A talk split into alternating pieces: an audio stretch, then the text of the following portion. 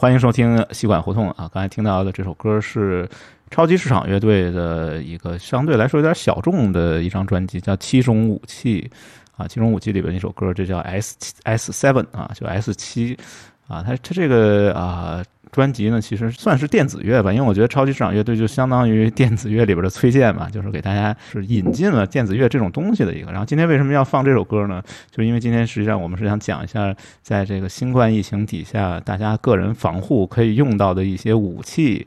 啊，所以呢，就用了这个《超级场》这首歌。然后今天和我一起在线的仍然是某 三甲医院的黑莓老师啊，据说刚刚刚给好多人捅完嗓子眼儿，然后回来跟我们一起录音。今天嗓音是不是格外洪亮一些了？不知道。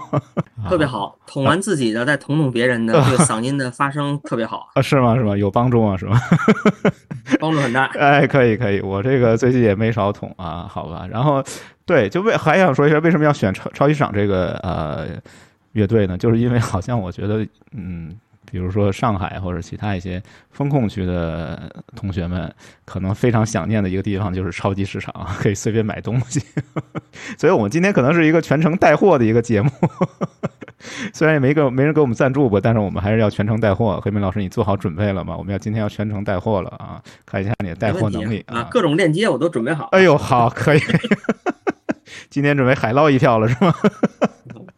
好吧，好吧，我们言归正传，我们正经来做一下正经节目，就说一下这个疫情之下，大家其实都是有挺多的这种呃恐惧也好，或者是焦虑也好，就是怕自己感染嘛，其实这个人之常情嘛，每个人都有这。我前两天还跟我一个在目前还生活在国外的一个朋友聊了聊，他其实也是非常担心自己怎么呃会不会被感染，然后怎么来去防护才是有效的啊。然后我觉得今天我们就就这个话题来聊一下吧啊。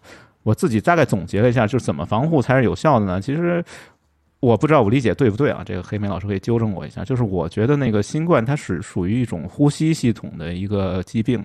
那如果是这样的话呢，它的本质我们就应该从这个空气和呼吸啊这个角度来入手去做这个防护。啊，那这个我觉得最常用的，就日常大家现在用最多的就是这个口罩啊。但是口罩又分好多种，就比如说有什么 N 九五的，有什么棉布的，还有那种印好多花儿的，对，印各种图案的那种啊，可能有带货嫌疑吧。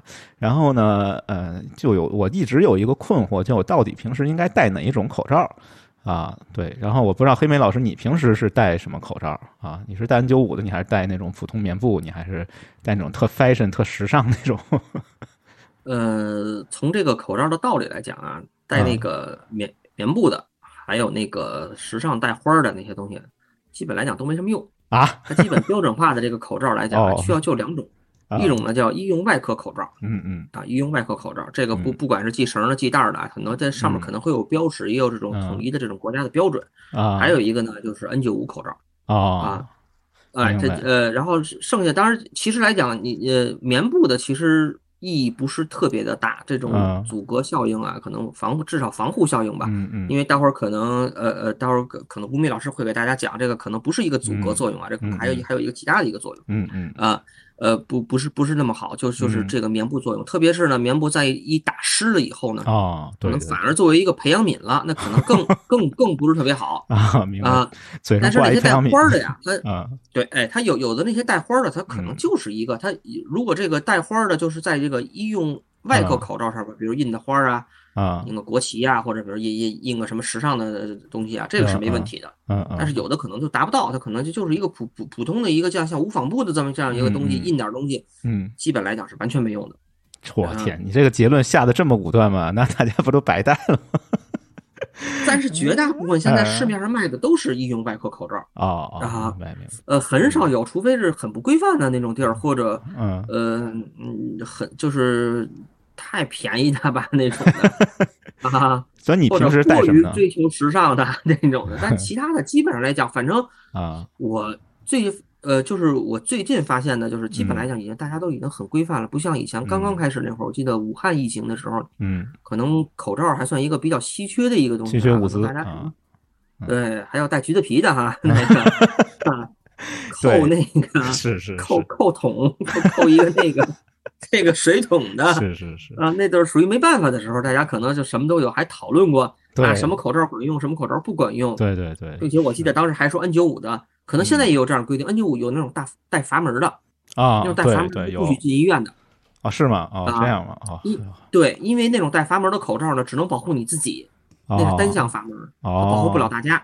就相当于，假如说你是一个阳性患者的话，你进了医院以后，你戴着这种带阀门的这种 N95 口罩的话，嗯嗯，呃，你的阻隔效应是有，嗯，呃，你你吸的气儿是是是干净的，是是是经过过滤以后的，嗯嗯。但是你呼出去的是通过这个阀门，还还是能传染别人，嗯，对，还能传染别人，所以从道理上来讲，可能是不许用那种带阀门的口罩进还有这种要求哦，我还真不知道。对，它那个阀门因为是是单向的嘛，但是我看现在绝大部分人嗯买到的口罩基本都是医用外科口罩了哦，所以你平时是戴 N95 呢，你还是戴这个医用外科呢？呃，我是在医用外科口罩，N95 口罩的话，确实是第一来讲可能没有那么大的必要性，不是。嗯，对，不是在那个特别的一个那个阳性很高的一个共同的空空间的一个，呃，没有太多的必要。但是，比方说，呃，在工作当中，比方说门诊当中呢，这种呃。有可能会这种感染情况下来讲，还是呃医院的要求或者控感的要求，嗯嗯，就是感染控制的要求来讲，是要求戴这种 N95 口罩。哦，明白。这个我其实一直也是非常困惑，就是我有一个怎么说呢？就是可能大家都有这种错误认知吧，就认为这个口罩。啊，可能像筛子一样嘛，就是越密越好，然后密到什么程度，就像密不透风，弄个橘子皮什么之类的，就可以把所有的污染物、所有的颗粒都阻隔在外面。但是其实这是不对的啊，就不不是这样工作的。口罩工作原理它其实更像一个蜘蛛网啊，就是它是用这个静电吸附的原理来去吸附这些微小的颗粒。这个有一个特别好的一个。动画小视频啊，YouTube 上有，墙外没有，墙内我不知道有没有，可能 B 站也有吧。他就讲了这个 N95 这个工作的原理。看完这个以后，以后突然一下就 受到了很大的启发。我觉得这个思考的方向真的是非常的聪明的，就给大家简单介绍一下。首先，我们要先认识一下这些微粒，就这些啊病毒也好，或者是细菌也好，它它会。啊，就是它的交通工具嘛，就坐在这个微粒上面，然后在空气中不断的游荡和传播。那我们这个微粒，它是按照尺度来区分的话呢，它其实分成三类啊。第一类就是大大的微粒，就比如说这个大于一微米的啊这样的微粒，然后呢。还有一类呢，就是小尺度，小尺度就是小于零点一微米的，然后在这中间的是中中型尺度的这样的一个微粒啊。然后其实口罩处理这种大型的和小型的都是非常容易、非常简单的，因为为什么呢？因为这个大于一微米的这种微粒，它就会做这种直线运动，这个直线运动直接就撞在这个口罩的纤维上面，就很容易就把它捕获了。啊，这个小尺度的呢，就零点一微米以下的这种微粒，它会在空气当中做这种布朗运动啊，就是我们中学物理都学过那种不规则的那种运动，然后它也很容易撞到那个纤维上面。只有在这个零点一和一之间的这种中型的尺度的这种颗粒是最难捕获的。为什么说最难捕获？因为它经常顺着这个气流，它就呃绕过了这个纤维。嗯哦。对，所以呢，呃，怎么来捕获它呢？这个想法是非常的聪明的。就是我们冬天的时候经常 看到那个，就家里养猫，那猫经常那个它那毛就带静电嘛。对，带静电以后，好像还有那种特搞笑图，就猫能吸好多那种纸屑呀、废纸什么之类的，吸的满身都是。啊，这个口罩就 N95 口罩的工作原理跟这个差不多，它是通过把这个纤维给它静电化，就是其实你的口罩是呃长。常态的带电的，带这种微弱的静电，然后当这个中等尺度的微粒通过这个纤维附近的时候，啊，它就不会绕过去了，它就会被这个静电颗粒吸附捕获，啊，这个其实才是这个 N 九五的一个。呃，工作原理并不是像我们想象说是越织越密，越织越密，你没有办法织那么密的，因为零点一微米以下，你 对你织那么密这不不不大现实。另外一个也影响你自己的呼吸嘛，所以其实这个 N95 它是啊靠这种方式来去捕获这些呃尘埃和粒子的啊。然后呢，至于怎么 N95，我觉得可能呃一个是觉得没必要，另外一觉得价格比较贵啊。它是为什么贵呢？就是因为它这个纤维给它加静电啊，这个操作成本还是比较高的。所以呢，国外有一个网站，嗯，这个网站我可以把链接放上，就专门讲这个怎么来重复利用 N95 口罩的这样一个一个网站啊，讲了好多很奇怪的方式吧，反正就是是可以呃消毒重复利用的，但是你操作不当啊，就容易失去这个保护作用。这里面我就想说，美国的这个是疾控中心还是哪里发布的一个呃，还是流行病协会发布了一个指南，上面就写了说，所有的东西。有用没用的前提是 use properly，就是你正确使用 才是才是一个前提。就比如说你把口罩没把鼻子遮住，或者你两边都漏气啊，那种肯定是不行的啊。所以我觉得，不管是医用外科吧，还是 N 九五它起作用的一个前提。就是你正确的佩戴，我觉得这个其实还是挺重要的。我以前真的是没没戴过口罩，也不知道怎么佩戴，好像就这几年才终于才学会了，是要把那个鼻子上面那个地方那有一个跟铁丝儿似的一个东西吧，反正得摁一下，就是让鼻梁捏一下。哎，对对对，给它捏。我以前还真不知道啊，戴口罩是要这样戴的啊。然后反正对，也是这两年长的一个新的技能吧。然后。呃，关于口罩，反正这可能是大家日常用的一个最多的吧。我自己觉得呢，虽然说吧，反正黑门老师认为这个 N95 没太必要，但我平常其实还是挺喜欢戴 N95 的。因为什么？就是因为很多 N95 它那个我自己的体感啊，就是主观体验来说。它那个给你鼻子留出的空间更大一些，就呼吸相对来说没有那么难受。这种外医用外科那种棉布那个，它经常贴在我鼻子上，然后呼吸很不畅。所以我个人特别喜欢那个 N95 啊，这个也不知道是不是。但是如果啊，就是如果比如说戴口罩啊，这个也是就是科学研究啊，就是并并并并没有什么。如果你要比如说我是一个长时间的需要在这儿我需要戴这个口罩的话啊，我建议还是不要戴 N95，因为戴 N95 我印象中从科呃。呃，四个小时还是呃几个小时以上呢，就会有这种就是肺的一个改变，它会有这种负压性的这种肺气，就是肺的这种水肿。哦，因为那个呼吸的这种压力可能相对来讲可能没有那么通畅，压力是比较高的嘛。这个。呢，其实就是呃最开始呢是研究就是来讲就是 ICU 的医生，就是比如进入这种。病区的这这个医生，戴这个 N95 口罩多长时间合适，相当于多长时间一换岗。啊，因为现在来讲，对于在不像早期了嘛，早期真的大夫护士很辛苦。那在在在这种呃，在这种正经的这种新冠的这种病区，有可能一工作，我我印象中在在武武汉那会儿，为了节约这个防护服啊，或者为了节约这个口罩，嗯，十二个小时啊，甚至二十四个小时啊，这真真的都有。嗯，完了以后。呃，好多人可能关注的就是口罩那个边儿啊，勒的那个脸呀都破了、破溃啊什么的。嗯嗯。但是实际上来讲，戴这么长时间这这个口罩，如果你是标准标准的戴，你没给自己留有什么空隙的话，实际上对于自己肺的打击其实还是挺大的。啊，明白。OK，好，那关于口罩我们就说这么多吧。这是我们的第一种武器啊。然后第二种武器其实是最近我才关注的，以前也没怎么关注。呃。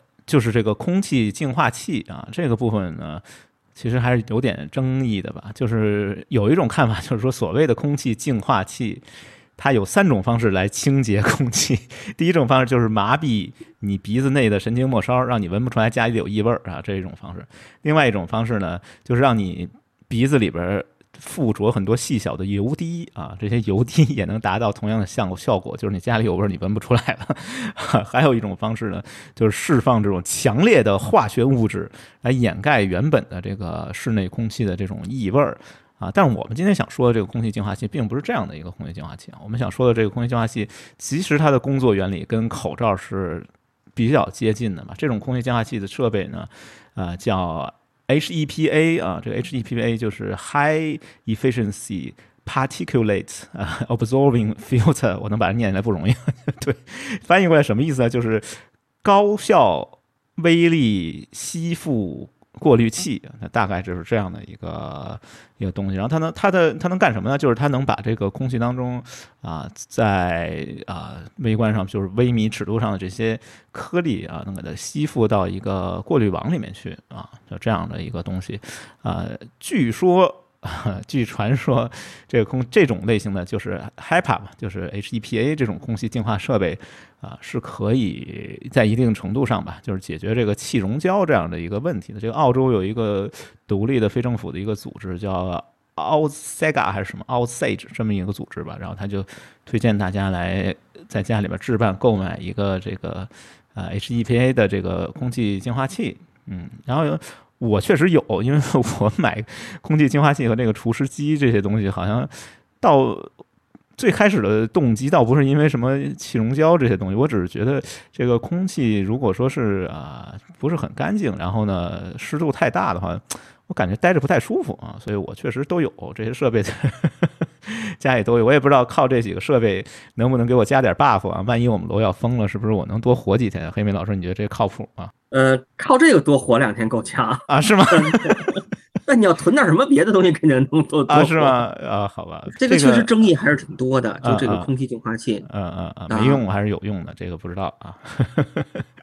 对，但是不管有用没用吧，反正无你可能你就即使你想去像我一样啊，寻求一个心理安慰，就觉得自己家里有一个这个呢，好像更比别人有点 buff 吧。按我们打游戏的 说法，比别人多加点 buff。但你这个 buff 也是刚才讲的一样，就是你要想加上的话，你得有正确的加法。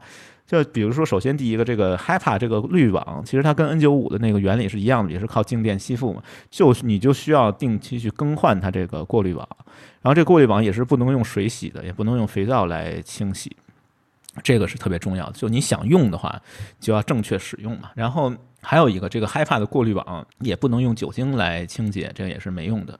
就虽然说这个 HiPA 可能是有争议的吧，就认为它对待对气溶胶有没有帮助，其实是有争议的。但是有一个没争议的部分，就是这个关于有一些 未经证实和测试的这些啊商家的这些宣传吧卖点，比如什么紫外线消毒啊，什么什么负离子啊、臭氧啊、光触媒杀菌套装什么这些。基本上都是智商税啊，都是收割。就如果你真的想买的话，你像我是觉得可能能加点 buff 的话，那你就买一个最普通的那种，就是 H E P A 带这种滤网的，它就相当于大号的 N 九五，就你放在家里一个大号 N 九五，没事帮你过滤过滤，让你周围的空气相对来说啊污染物更少一些吧。啊，这个其实我自己觉得是可以尝试的吧。当然，可能黑妹老师觉得 这也是个智商税吧。啊，好吧，或者还不如来一个那个紫外线的灯啊，对，紫外线灯没事照着，那我感觉容易变黑吧。但但是这个对你不能跟紫外线的灯在它它运行的时候，你不能跟它共处啊，因为这样会对视网膜啊、皮肤会有这种很严重的这种紫外线的这个灼伤。是是啊啊，就是刚才也提到了嘛，其实新冠是一个呼吸系统的疾病嘛，就是跟我们呼吸的空气。是直接相关的，所以就想顺手聊一下，就是关于这个室内空气污染这样的一个话题。我觉得这个其实还是就不管有没有新冠吧，我们可能还真的得关注的一个话题。因为我始终觉得，就是一个人如果想生活质量更高的话，那他需要解解决的一些最基础的问题，就是有没有新鲜的空气啊，有没有干干净的水源，然后有没有啊新鲜的食物。啊，睡眠好不好？如果你这几个基础不解决的话，我觉得你的生活质量提高也都是空谈啊。所以我觉得关注这个空气，可能还是一个有必要的事情。所以我们就顺手稍微展开一下，聊聊这个空气的一个呃话题啊。就是其实呃，我这这个是读了一本书，这本书呃叫《奇妙的尘埃》啊，挺好的一本科普书啊，这大家可以看一下。就是我们其实，在我们周围。是 漂浮着无数多的尘埃，这些尘埃啊，有人甚至说这些尘埃其实记录了历史，对，很玄学的一种说法，都是那些呃，他们是怎么来的呢？他们都是那些宇宙的那个当中的超新星爆炸，然后最后啊，威力不断的聚集，然后形成的这样一些尘埃，他们就漂浮在哎我们身边啊，然后每一个人其实都有这个自己的私人。尘埃，对，这私人尘埃就叫英语叫做呃 personal cloud。这 personal cloud 呢，啊，大部分的组成的成分是你这个皮肤的这个皮屑，那皮屑基本上会啊形成你一个 personal cloud。其实，如果我们用微观尺度来观察每一个人，他周围都有一圈这个 雾气，对，自带光环，有一圈雾气啊，然后这些东西是一直在你周围飘荡的。啊，除此之外呢，还有一些你日常的一些生活上的一些呃工动作或者一些行为也会扬起很多尘埃，比如说扫帚和吸尘，啊，这个东西会在室内扬起很多的尘埃，啊，这个可能大家比较容易理解吧。还有一个呢，就是做饭、煎炒烹炸。啊，这个东西也是非常容易引起尘埃以及呼吸系统的一个一些病变的啊，就是特别是炸这个操作啊，是非常的严格来说其实是很有害的，因为它会第一个呢是会造成这种煤灰，对，就是那种碳的一个小的啊颗粒，然后进入到肺里面是很难把它处理掉的。对，另外一个就是有一些其他什么什么一些癌症的诱变因子，这个大家都比较清楚，什么阿尔恶英啊这些东西会在炸烤的时候会会在房间里面瞬间飙升，飙升到以前的很多倍啊，可能四五十倍吧。所以呢，我们居家的时候，比如说我们如果真的被隔离了，那你每次做饭之后，最好还是要保证这个空气的这个流通。呃，很重要啊。另外一个就是有一些东西可能我们不是太呃能注意到的，就比如说这个蜡烛，有的人可能在家里面喜欢点个香薰蜡烛啊之类，这种还是挺多的。但是其实蜡烛里边是含有大量的铅的，这些铅也会随着尘埃来回漂浮。然后呢，就所谓这些芳香疗法吧，芳香蜡烛的疗法都不太靠谱啊，就会 散发大量的铅啊，这个也是对身体有害的。还有一类东西呢，就是这种。粉状的滑石粉相相关的，比如说婴儿用的这个爽身粉啊，这种东西其实是啊也是会激起尘埃。另外一个就是这个滑石粉和卵巢癌是可能存在关联的啊，所以呢，在我们居家的过程当中吧，这些因素可能都会导致这个空气质量的下降。空气质量下降，你就容易啊。得这个呼吸系统的疾病，因为你的肺已经受到了一些侵害了啊，比如说什么哮喘病啊，都跟这些东西是有关的啊。对，就稍微展开讲讲吧，就是说一下这个啊尘埃这个部分。当然，我觉得那那个《奇妙尘埃》这本书其实还挺推荐的吧，就是你读完以后就打开新世界大门，就感觉哇，我周围 有无限多的尘埃，就挺有意思一件事情了。好吧，那就关于这个空气净化器啊，这第二件武器说完了。关于净化器，可能第二件武器没多大用吧，可能也就是个心理安慰啊。对，然后我们就说说下面一个曾经一度是比较热门抢手的一个呵呵 热门抢手的一种商品或者是一个武器吧，就是消毒类的用品，就比如说酒精啊、八四消毒液呀这些东西，好像，但是现在好像最近没有太多人抢购和囤积这个东西，不知道可能是因为太麻烦了啊。这个部分不知道黑妹老师，你你你有没有长期囤积酒精和消毒液的习惯呢？我印象中啊，是在呃上大学那会儿，上大学那会儿，北京还是 SARS 的时候，就非典的时候啊，跟跟啊非典的时候，我印象中那会儿最火爆的一个商品就是八四消毒液了 啊，因为那会儿可能对这个病毒的认识可能更加的肤浅呀，或者什么啊，嗯，我我印象中当时要是能送两瓶八四消毒液的话，那简直啊，那跟现在我觉得比茅台都那什么了，比比什么八二年的拉菲。啊，我当时在大学的时候，我大学的班长啊，呃，他的父亲好像是地坛医院的一个医生啊。结果呢，这种有这种医生的这种相对来讲呢，就是呃，因为大家都知道这个地坛医院应该是八四消毒液的一个，好像是创就就是研制它的这这么一个单位啊，所以相对来讲呢，还能就是就是还能有一些资源。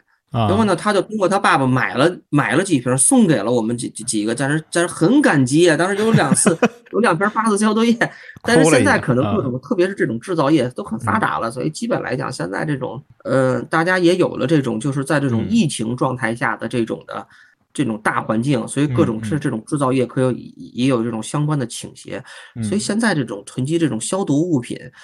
呃，囤积的就少了，因为市面上可能还能还能找得到，买得到啊。明白？那你平时有用的习惯吗？我是有用的习惯的。哦，是吗？哦，那你可以啊，这可能跟那个平时的工作有关系嘛？因为就是在这种工作的这种环境下，这种我们叫物品表面消毒，嗯，是医院整个消毒隔离系统真的很重要的一环。嗯嗯，其实就是我们不是拿八四擦，它可能我 哎呦，我忘了那那那个那那个小片片那个消毒片叫什么了？好像叫健质素。哦，当然这是可能是商品名啊，它这个具具体的这个这个这个化学名字我可能叫不上来。嗯嗯啊，打多少水放一片那个，然后呢拿那个布擦拭手术室的一些表面呀，包括麻醉机呀等等等等啊，整个手术室做这种物品的表面消毒应该是很重要的一环。嗯，所以呢，在呃家里呢可能也有这样的习惯，但是随便的。呃，就是拿一点儿，就是就是消毒液啊什么的，这酒精很不安全啊！你 这酒精擦万一 一个这种是是一个果花呢，就就麻烦了啊！这个可以上链接啊，什么什么素我都没记住，好吧？好像叫健之素啊，健之素，健之素，嗯，啊，那个那个应该也是含氯的，对于手啊什么的，其实对于有伤害皮肤啊这这种的是有一定伤害的。我你擦的时候应该是戴着手套的，你不能直接拿着手拿抹布就头啊，这样很嗯比较危险的。明白，这个我其实跟你观念还不太一样吧？因为我曾经那个读过几本，就是所谓这个微生物学的书啊，微生物学书有一现代观念里面，就是觉得这个微生物，因为你用消毒液来消什么呢？你本质上其实还是在消这些微生物嘛，就是包括细菌啊、病毒啊，或者可能个别地方还有那种霉菌吧，就真菌啊这些东西。嗯，但其实微生物也并不是越少越好的，就比如说呃。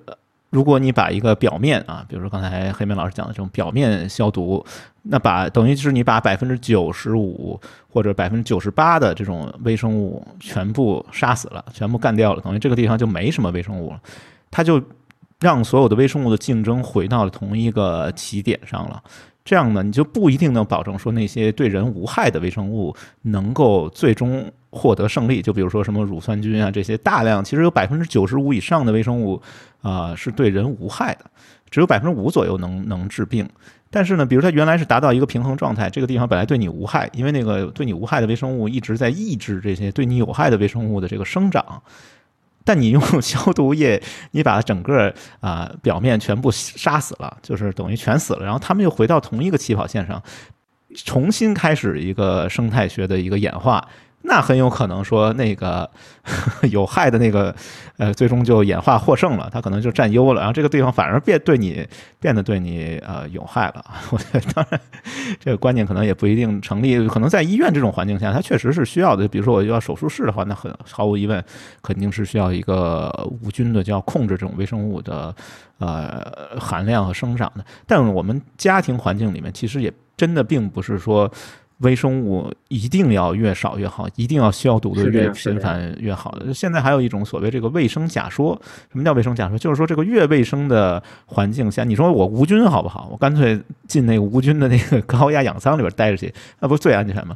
但是其实呢，这对你锻炼你自己的免疫力是不利的。就是你要接触、要富集一些对你有益的微生物，可能对你的这个健康是更有好处的。比如说，曾经有一个学者吧，反正。名字一下忘了，就是他看了一个病人，这个病人好像就是消化系统各个方面嘛，有那种有点像亚健康吧，但是亚健康可能也是个伪概念嘛，就是有一些问题，怎么治也治不好。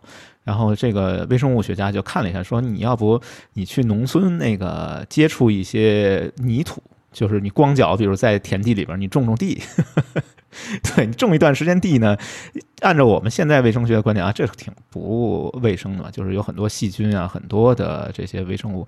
但是它富集了一些对它有益的微生物以后，它反而是抑制了这些对它有害的微生物在它身体里面的一些生长，哎，结果这个身体就变得更好了。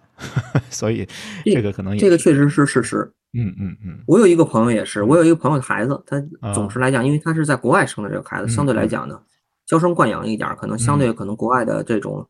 呃，这种环境可能比咱们这这种稍微呃干净一点，咱们只能那么说。嗯，来了以后呢，总是感觉就是不适应，然后免疫力比较低啊，经常是感冒啊，呃，就是呃小病小灾不断。嗯后来呢，他呢就是也是托人去了那个和睦家医院，和睦家医院也是从外面给他请了一个儿科大夫，也应该是很有名气的一个儿儿科大夫。嗯，下的处方就是一就是一句话。去带着孩子玩沙子，真的，就像你说的这样，回归一个一个一个农村就玩泥土的这么 玩沙子玩泥巴，对，哎哎，玩真的就好了，嗯，是是是，就是你要有一定的接触吧，要有一定的。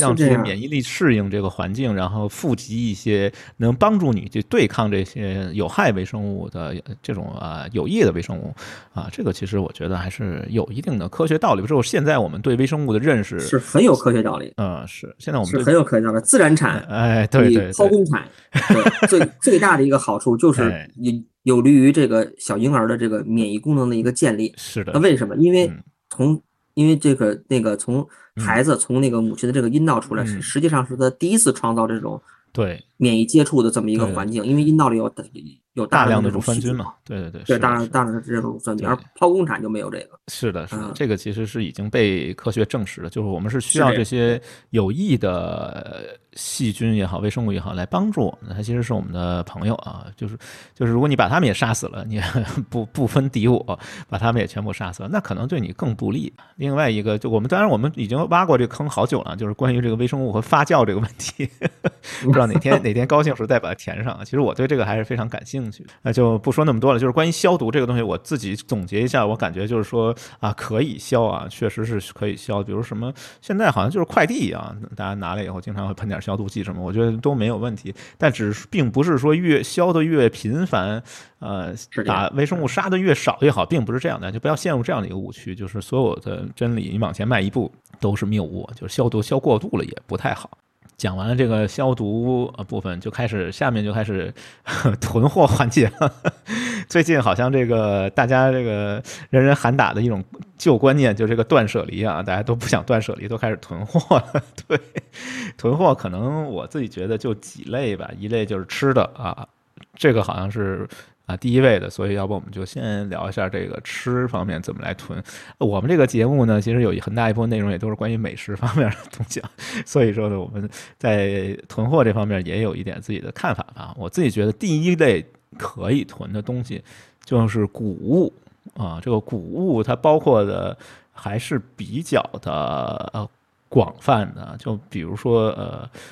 呃，主食的那种，就是我们大家所认为的那种主食，就米面粮油啊，米面米面油啊，对米面碳水，哎，对对 对，碳水的光辉，对对对，这些东西呃是一类，还有一类就是这个豆类，我觉得可能也不能算谷物，但是也差不多吧，就是豆类这些东西。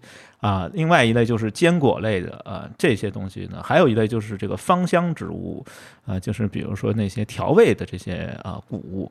其实是涵盖的面是非常非常广的。我们呃简单来说一下吧，就是呃我参考的这本书呢叫《全植物纯素食》，其实也是挺偶然的一个机会，就我去了一个那个餐厅啊，是一个严格素食主义，就是 vegan。啊，严格素食主义就是说，它不使用任何动物制品，就要包括牛奶啊、什么鸡蛋这些东西，它都不用。啊，这个严格素食主义一个餐厅，我也觉得餐厅还可以。然后老板呢，就是 旁边那个书架上有好多他的藏藏书啊，我就在那儿 恶补了一下，然后看了一下这本书。这本书里面，它前面第一章我觉得特别值得参考，就是讲。怎么样来囤货的？就是这个啊，作者他自己的这个纯素食啊，就是他是全植物纯素食的这样的这个厨房，他怎么存囤货？我这个给大家简单介绍一下，它分成这么样几大类吧，可能有十好几类啊，这个供大家参考。第一个就是这个谷物和粉类，就刚才讲的米面啊，然后呢，第二类呢就是坚果和种子，就各种各样的种子，然后。第三类就是这个植物的植物奶、植物酸奶和植物的奶酪啊，这个也是可以的，就植物也可以把它发酵变成酸奶的。还有就是豆类和豆制品。然后一些甜味儿的食材啊，然后呢，还有巧克力和 coco 啊，这个会我觉得特别值得囤，真的。叫如果你被风控了，你要有点巧克力什么的，这幸福指数往上涨了很多。另外一个就是刚才讲到这些呃芳香类的呃植物，然后呢还有很多的香料还最后呢就是酸味食材盐和蔬菜。这个我们稍微展开一点点来讲吧，就是比如说。这个全谷物的和粉类，其实比我们想象，至少比我想象的要丰富的多。就我们只能想到就是米面，但是你在米面以外是可以囤一些其他东西的，就比如说燕麦啊，比如说杏仁粉，比如说荞麦。哎，当你有了这几样东西以后呢，你再做，比如你做一个馒头，你做个面包。啊，这个都会提升你的生活质量。即使万一被风控了，提前准备点这些食材，我觉得这个生活质量也还是会提高。一定要囤米面，这真的是有科学道理的。那假如说，比如我是这种物质极大丰富啊，而且比如说我我我什么都能囤得到，嗯嗯，哎，我我被风控了，我觉得我是那个很不幸，我我我我就要从这种吃方面我来改观，嗯，我就天天吃牛排。什么好吃什么，鸡腿儿、金华火腿啊，或者啊 西班牙火腿，我就天天吃肉。我就我我平时不我平时不怎么吃的，我就天天吃，我就不吃米面，行不行？呃，从道理从热量的维持的角度来讲，可以。但是呢，从现在最新的研究角度来讲，如果你长时间的不吃碳水，它所谓的这个长时间，可能就三天啊，就仅仅就是三天。嗯，就是你三天不吃碳碳水。你的这种跟心理相关的这种心情啊，抑郁程度就会跟吃碳水有有明显的一个增加。是是，确实是。对你本来关着可能你就难受，如果你三天不吃碳水，你就会变得更难受。对对对，确实是确实。啊，这个是有科学依据的。他国外是找找了两组，在这种热量等同的情况下，一组就是剔除了碳水，其他的也是选择你喜欢吃的水果啊，或者比如包括肉类啊什么的啊啊。这组呢就是让你加上碳水，等三天以后，那组不吃碳水的人的这种心情的这种指数下降的非常快，抑抑抑郁的这个指数上升的非常高。对，所以我就在你这个观点延伸一下嘛，就碳水这个品类底下其实是非常丰富的，不是除了精米白面没有别的东西，你可以囤，是的，是的，你可以把它多样化嘛，就比如说燕麦、荞麦，还有什么藜麦这些东西。哎，你都把它来都来点儿啊！我觉得 还有一些更奇特的，比如说那个青稞啊，你说青稞算不算碳水？青稞也是一种碳水，但那个口感挺奇怪的，不一定能适应的。咱们俩是不是有点这种纸上谈兵啊？纸上 谈兵，我他在囤的时候能抢到什么都抢什么吧？啊，是是是，对，所以就是说抢这些粗粮啊，抢这些什么荞麦什么这些东西，我觉得都都是这样，是这样。你要抢一些这种谷谷物类的粗粮类，把它丰富，这个嗯，这个特别重要。就是我们不论囤。什么？比如我要囤碳水这个品类底下，我是可以有多种选择的啊，就各种，比如杏仁粉，你说算不算碳水？其实可能也可以算广义的吧，这个就有点小争议了，这个不太清楚。还有就是刚才提到这个种子类的，就是各种各种各样的植物的种子，可食用的植物种子有很多的，这个可以给大家一些启发啊，比如说这个。奇亚籽，这个好像之前的节目里面也提到过，是一个最近养生 网红养生，对对，奇亚籽，还有葵花籽、亚麻籽和线麻籽，线麻籽呢又叫麻仁儿。啊，这些种子就是基本的吃法呢有很多啊，就比如说刚才黑莓老师讲的这个。啊，吃肉爱吃肉的肉食动物们，其实你们可以尝试一下，就是把这些种子跟肉一起烤，是一个绝配。对，呃，我觉得是个绝配，可能也不一定大家都那么认为吧。对，然后这个植物的种子其实品类是非常多的。我想说的是，是在你囤的时候，除了量，你要呃把它刷上去啊，足够多，还有种类要往这个方向叫多样化啊，这样我觉得你囤的东西可能价值更高，然后能给你加点 buff。对。啊，比如刚才也提到，就是囤油，米面粮油嘛，啊，就米面粮完了以后就是油，油其实也是有很多的选择的，就是我们现在大家用的一些油，可能这个饱和脂肪酸的含量有点过高了啊，就是有一些更好的一些替代品，比如说亚麻籽油，比如说葡萄籽油，比如说这个橄榄油，尤其是什么初榨橄榄油，现在也都挺网红的，这一些油啊，我觉得也是。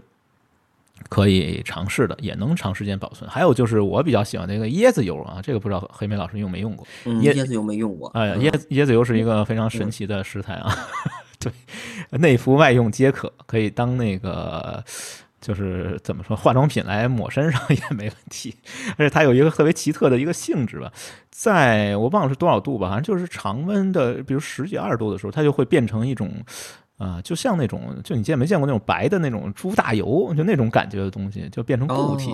然后你稍微加热一点点的时候，它就变成特别清澈的那种液体，就挺神奇的一个一个东西。所以它可以长期保存，保存时间应该也是比较长的，值得一囤的。啊，据说啊，可能在不饱和脂肪酸啊什么什么这这些方面也是相对来说比较好的一种选择。当然，我们我又想起之前我们挖坑，就关于这个油脂健康，其实也没有填上那天。那天赶紧把这个填上，我是挖的坑太多了。对对对，太坑了，实在太坑了，好吧。然后这本书我觉得是挺挺推荐的，就是我惊喜的发现这么多呃纯植物东西，其实大家有一个疑问就是好吃吗？啊，我觉得不好吃就是你水平低啊。这个作者其实他是一个自学成才的一个 chef 啊，一个主厨，是在那个。一个博客频道上，就是 blog 平平台上面，他发了很多一系列的这种自己食谱的文章。呃，他的食谱不是很复杂，就你可以在家里面操作，然后口感和营养啊啊都还是不错的，所以挺推荐大家去呃尝试学习一下这个全植物纯素食啊，这个这本书里面讲的这些食谱，其实还真的是，其中我因为我去那个 vegan 餐厅嘛，就去那个呃严格素食主义餐厅里面，那老板就是在这里面学了很多菜谱，然后尝了尝，还确实还挺比我想象的要好。比如说有一个看上去非常恐怖的一款果汁，是用这个羽衣甘蓝啊，羽衣甘蓝也是最近挺网红的一种蔬菜吧，然后加苹果榨出来，哇，榨出来以后看上去。挺恐怖的吧，就是那种绿色、深绿色，特别没有没什么食欲那种感觉。一杯果汁，但喝起来真的不难喝啊，真挺好喝。的。它就是从这个这本书里面学到的这个配方啊，我觉得大家可以尝试一下。就羽衣甘蓝加苹果，还真的是挺绝配的，好吧？然后不过稍微要提示一点，就是这些谷物、这些种子，就植物的种子，其实。我们这个好像在之前也提到过，就是本质上植物的种子是为了让你传播的，就你一次吃太多的话，可能会引起各种各样肠道的刺激啊、过敏反应这些东西。所以呢，如果有过敏症的朋友们，一定要 慎重，不要囤太多的坚果。这个说的真的是很有道理，就是大家囤货的时候尽量选择的不要选择太新奇的或者之前没有吃过的这样的东西，因为如果在在这种家庭隔离期间啊，或者来讲在封控期间。出现了过敏反应，你需要就医的话，说实话，这个流程真的不简单，真的很麻烦的。是的，是的，嗯，所以一定要关注自己囤货里边有没有自己过敏的东西啊。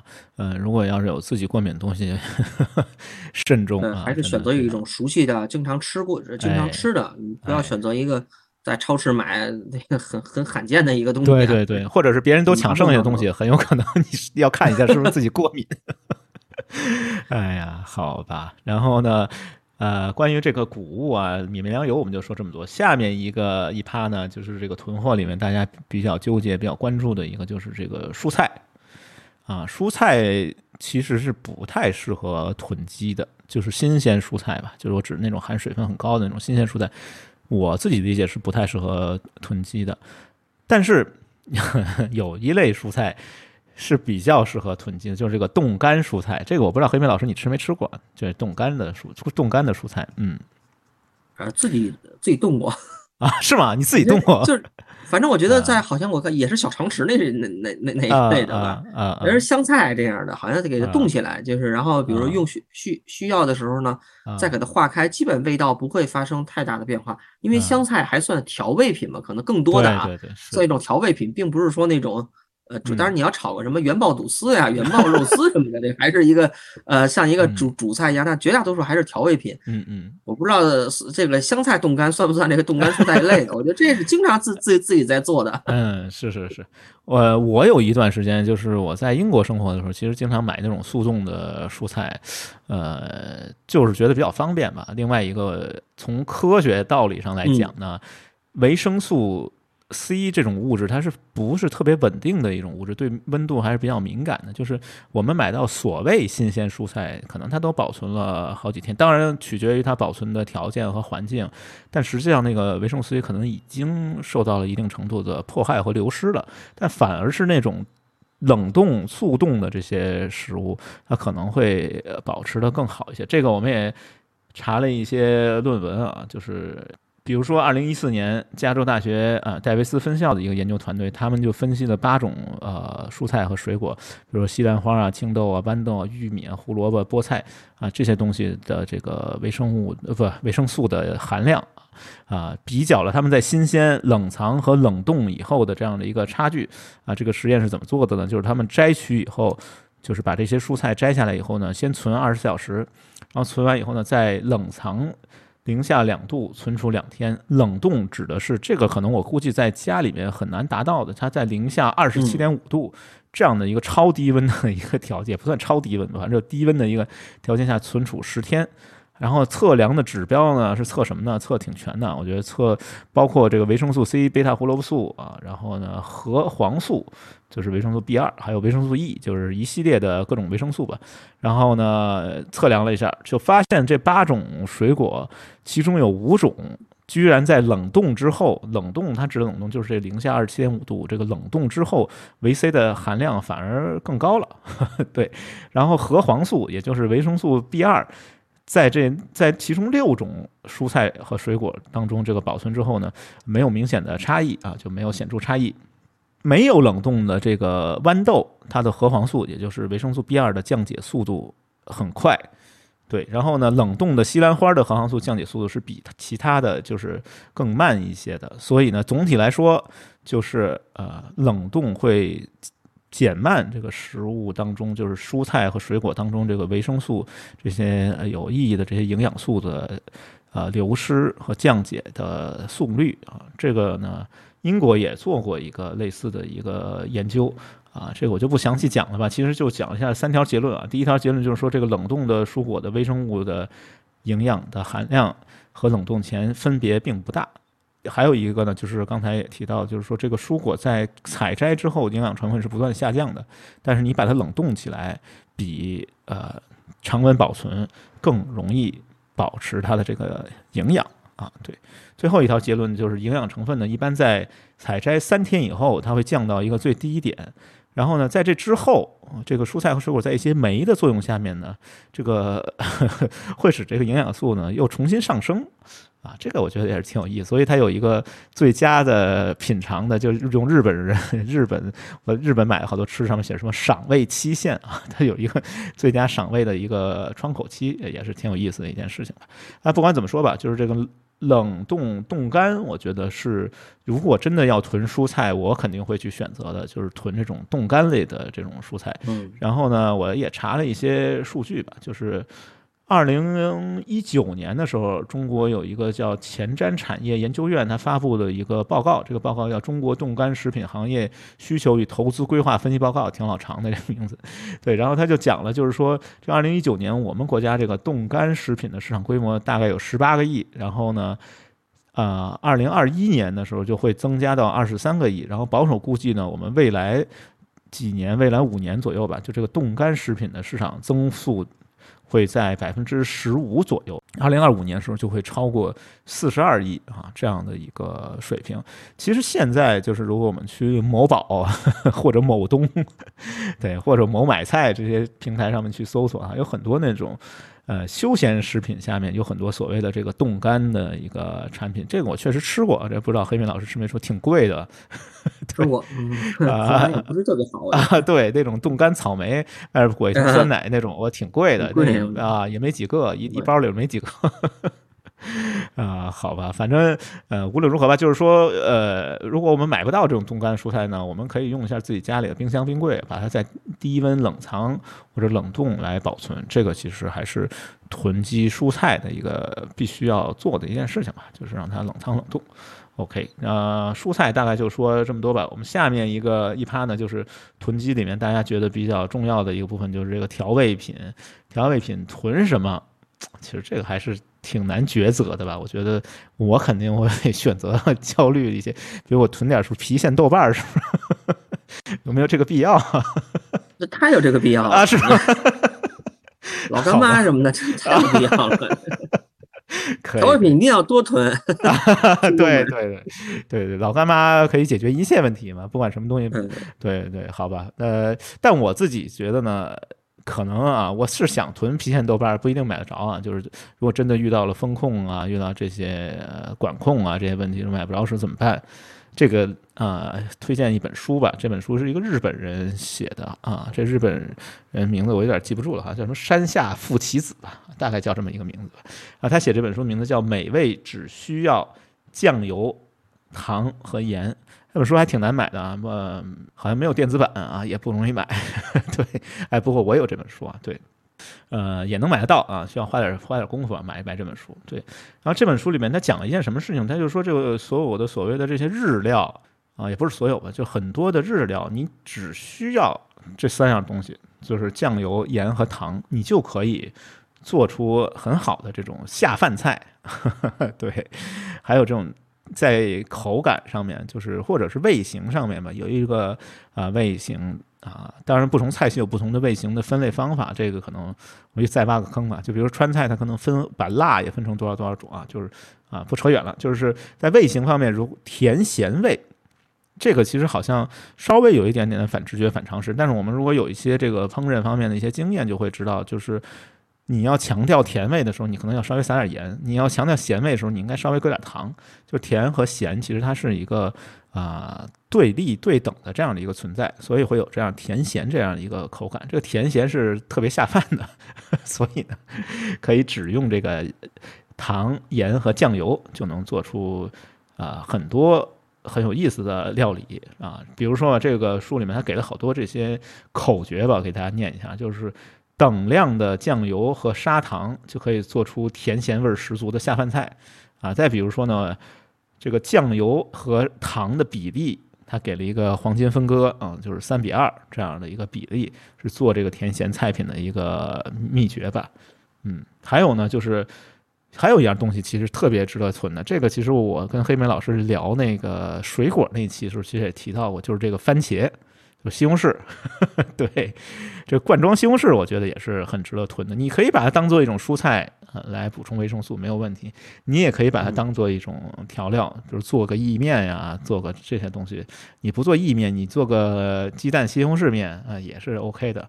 就是一个罐装番茄，再加一勺勺盐啊。这本书里面就这个美味只需要。酱油、糖和盐这本书里面也提到了这个做法，所以说呢，囤货的清单上可以再加一个，就是这种怎么说呢，金属罐头的这样的罐装的番茄，啊，也是值得一囤的。然后呢，这本书其实还有一些很有意思的一些深入的研究，就是关于，比如关于酱油，酱油其实我们现在好像超市里面也有很多不同的种类，比如说有这种老抽、生抽啊，就是一个调味儿的，一个是调颜色的。呃，还有一种什么味极鲜酱油，有各种各样的酱油的选择啊。这个我觉得就不不不不展开了吧。但是想说的就是说，它可能分成浓口和淡口，就这个咸咸分就盐分的浓度是不一样的。按照日本的这个分法呢，就是如果说这个盐分的浓度在百分之十八到十九之间，它叫淡口酱油。对，然后，然后这个呃咸口酱油呢，会比它就是比这个淡口酱油呢还要高一些啊，就是高百分之十几，这个叫做咸口酱油。所以呢，前面那些公式里面讲到的这些酱油呢，要区分一下，它可能都是这种淡口酱油的这样的一个比。当然，你可以找到自己适合的一个。比例，另外一个就是说，这个酱油这个东西，除了可以调味儿，就是它可以提供一个咸味儿，以及一个豆类发酵。因为我知道酱油的生产其实是豆类发酵的结果嘛，对，它可以提供一个鲜味儿啊，豆类发酵的一个氨基酸的一个鲜味儿。除此之外，它还具有这种除臭和杀菌的一个作用。所以说，我们比如说做日料里边那个经典的一类菜品，就是这个照烧。对，这个不知道黑妹老师你爱不爱吃照烧啊？我还是挺爱吃的。对他这他其实我看这个他所梳理这个用什么酱油啊、糖啊、盐呀，其实好像就感觉做那种照烧那种口味。哎，对对对对，是就是甜咸味儿的照烧，其实就是一种甜咸。对啊，做照烧其实是啊必须要用的，就是它可以去腥除臭啊，有这样的一个作用。比如说鱼和肉的料理，你用酱油来去加工它，可能就会。增加食欲吧，所以说这个酱油，这个是我们东亚地区的一个神器，非常有必要囤积一下。展开说说酱油，呃，说这个咱们北方啊，咱们是这个北就是北京啊，要是论酱油的话，咱们可能没有没有太多的资格说这个事儿啊，咱跟哪儿比啊？跟上海。哦，对对对，是是是。哎，北京这块酱油啊，很，他们说很匮乏啊，这可能也就分为生抽、老抽。对，可能现在可能超市里品类稍微多了一点，稍微多了，加了点草菇啊，或者有什么淡盐酱油啊什么这样的。但是如果你要去一个上海的一个一一个这种日用品超市，你看那极大的丰富，特别是上海会有一个特别喜欢用的叫辣酱油啊，辣酱油啊，对对对，听说过没吃过，它是比较一个对 比较那个特殊的一个。嗯嗯，完之后呢。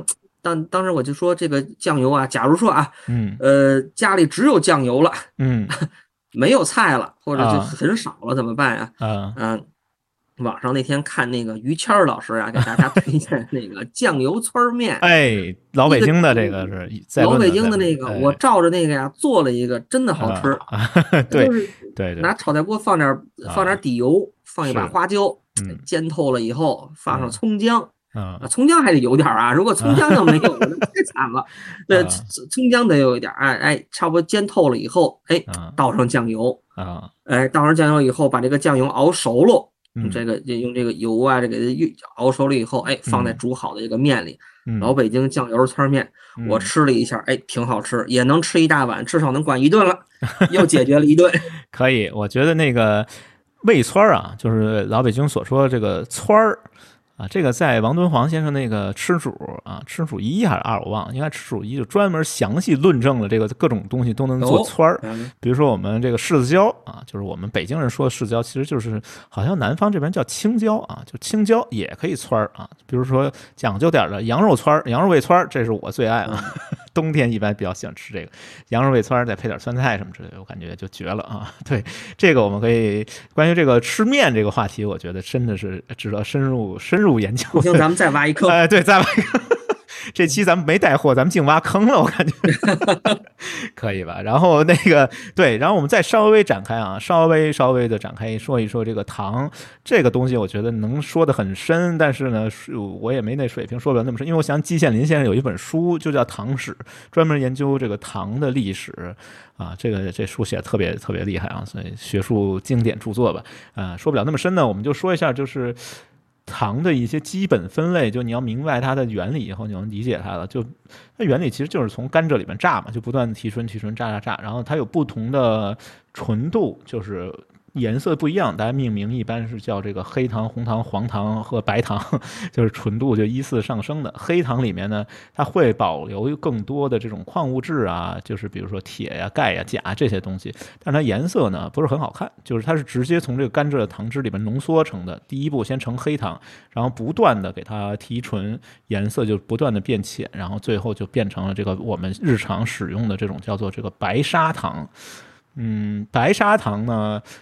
还可以继续细分，对，这个你要按照日料，因为这本书我参考这本书，它是做讲日料的，就你按照日料的话呢，它又分成两类啊，一类叫做这个就是普通的白砂糖啊，另外一类呢叫做这个上白糖啊，这是两种不同的，也是就是甘蔗的这个浓缩的这个不同的，据说是呃日本人使用的基本上都是这种上白糖，但我感觉我们。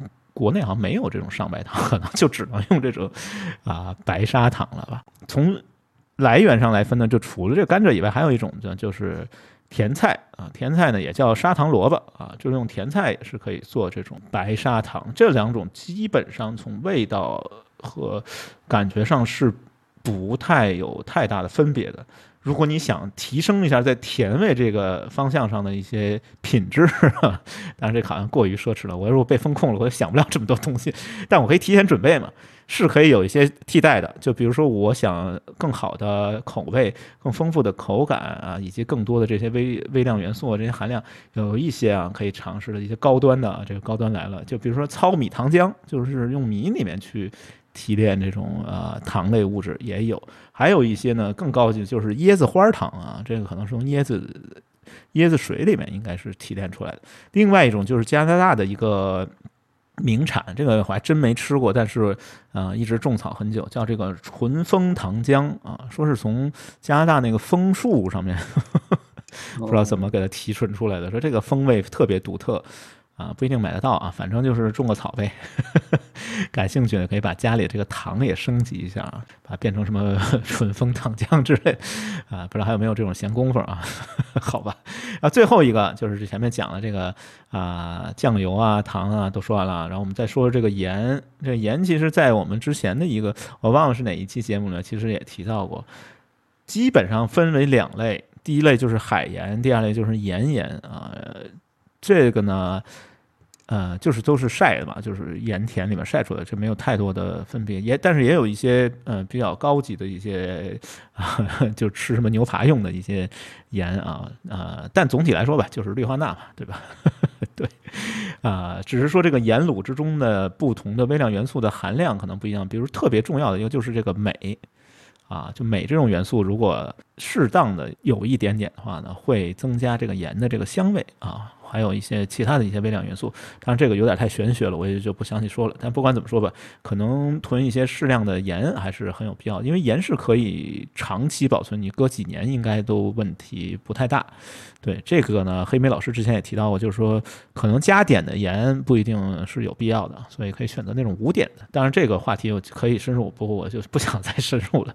呃，关于吃的就说这么多，然后不知道黑莓老师你现在家里边都囤了些什么，给大家曝曝光一下，暴露自曝一下。家里没怎么囤东西，对北京市的物流转运市场非常有信心啊。对。这个回答非常官方啊，非常官方的。哎呀，好吧，好吧，那你要囤啊，你要想囤，你觉得什么东西你是必不可少的？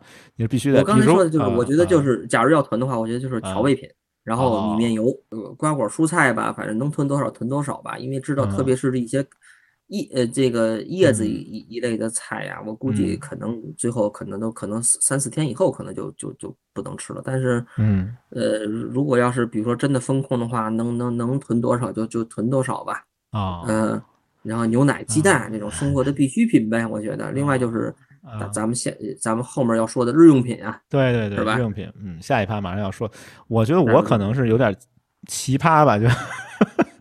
思路可能是比较清晰。我觉得我可我如果要囤的话，我肯定要把这个品质和这个多样性要拉上去，要拉上去。对我就各种各样乱七八糟东西，可能我真没准买一袋买一瓶什么郫县豆瓣儿啊，什么普宁豆浆。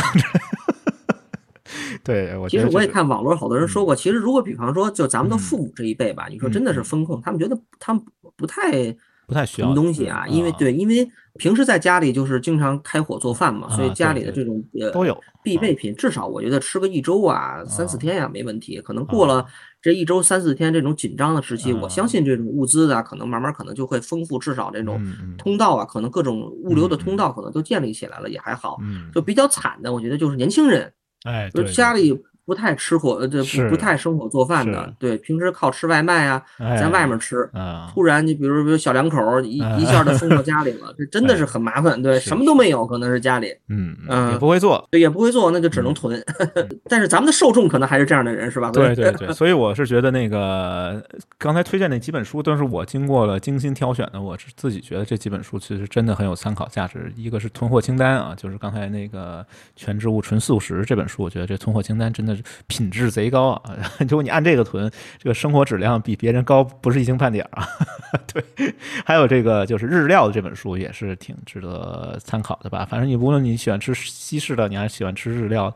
啊，都可以尝试的，就是可能我自己觉得，就是在我看来，就大家一想囤货，可能就是一种，哎呀，要应急、要紧张的这种。其实我我的信心，就是我对这个物流、对物资供应的一个信心的表现，就是说，我要囤，我也囤点不一样的东西。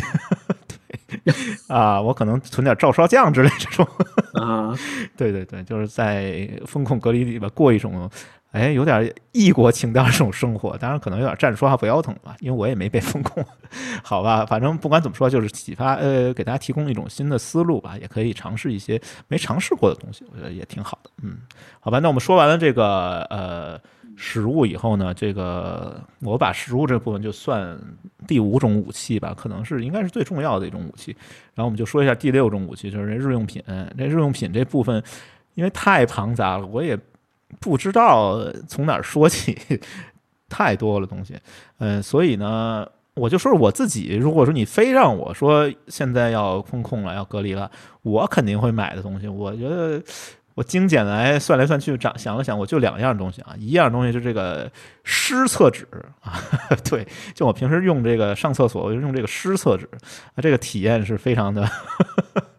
体验增加了很多，比这个一般的手指要好用吧？就是因为我自己觉得，就是关于上厕所用什么东西，这个东西其实哎也可以挖个坑啊，非常有味道一期节目。其实我还真的认真研究过，就是以前我们国家古代的时候，比如《西游记》里边就讲，就是这个《西游记》有一个经典的段落，就是这个猪八戒背媳妇儿这个段落，他就讲了这个当时孙悟空变化的这个小娘子啊，就是这个 高小姐，高小姐突然想方便一下，然后呢就让猪八戒给他拿这个东西叫厕筹啊。筹是筹码的筹啊，厕是厕所的厕。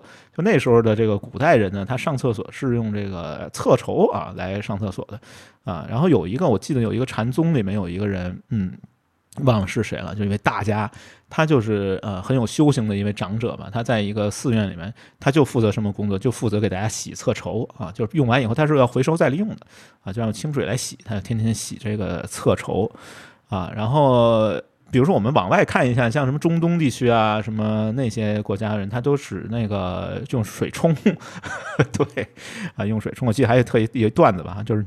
也不说哪国吧，反正就是某中东国家的这个元首来我国访问，一看都是手指，就惊了，这房子没法住，怎么都是手指？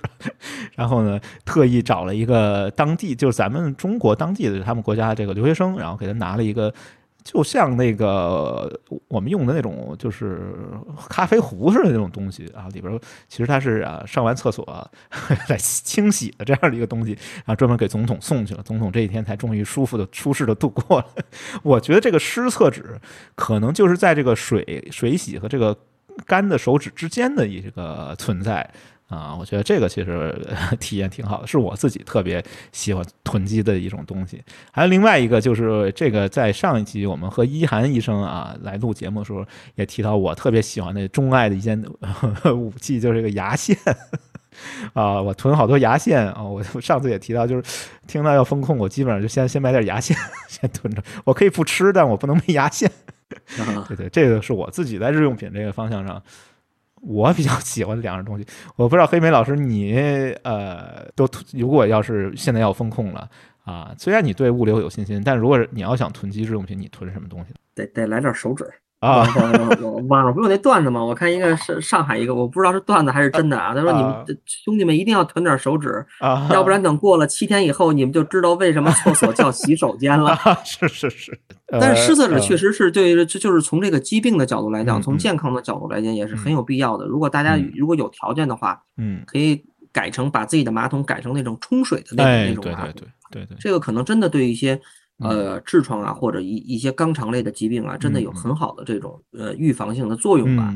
但是呢，相相对来讲，大家可能要买一些嗯比较好、比较过关的吧。至少是这个水的这个对，就是冲水的最好加一个有一个过滤系统的，或者是两套这种水系统的。比如你冲水的，可能家里都是中水嘛，对吧？但是我知道有的早期的产品，它的这个水是。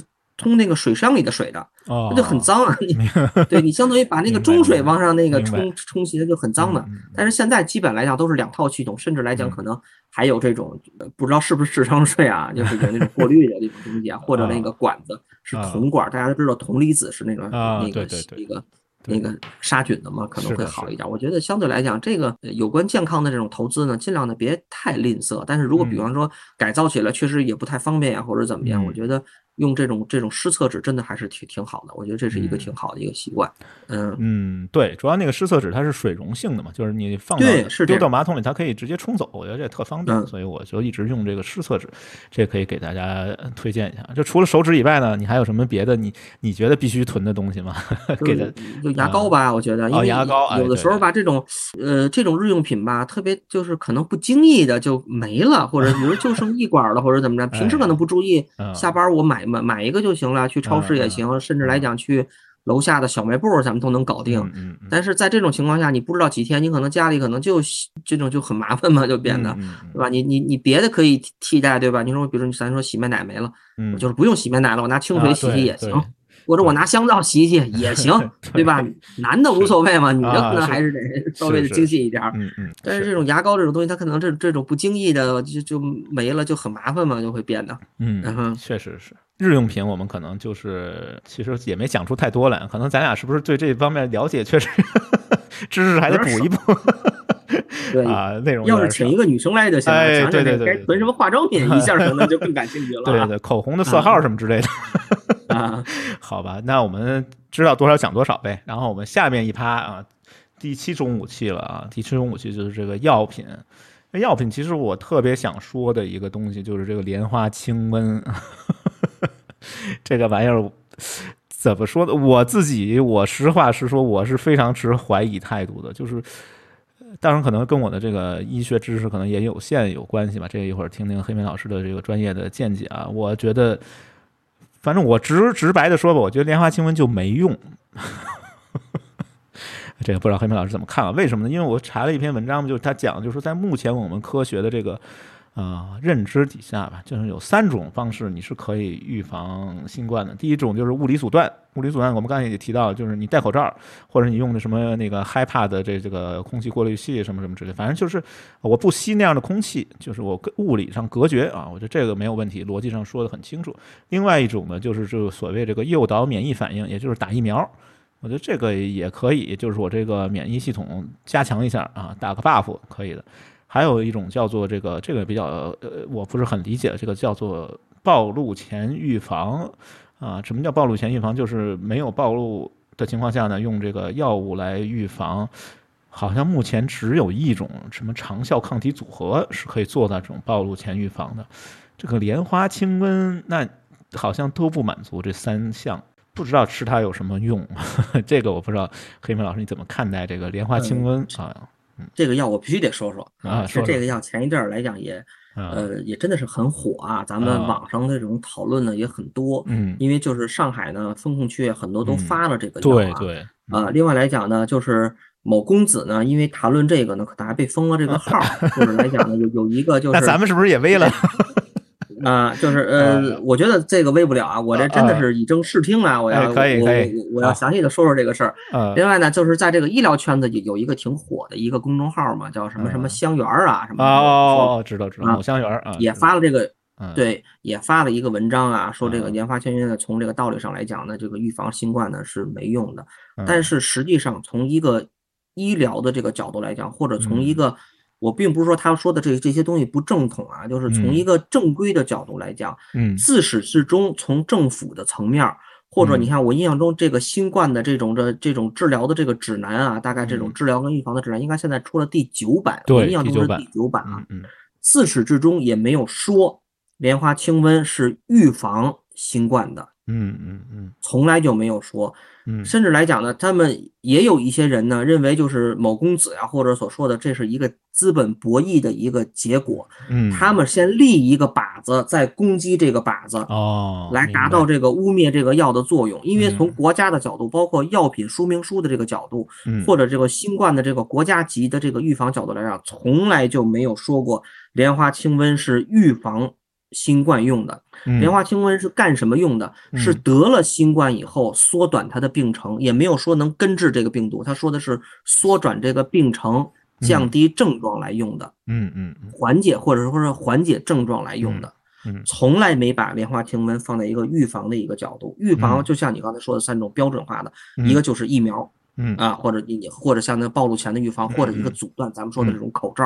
对，所以来讲呢，就是从。现有的这个认知来讲，就是你这个立一个靶子在攻击这个靶子，嗯，这个这个，我觉得打引号的这个招数啊，我是真觉得作为医生来讲，我觉得这个是很坏的，你知道吧？明白，嗯，就是国家从来也没有，但是可能发这个东西的时候呢，可能也没有跟老百姓讲明。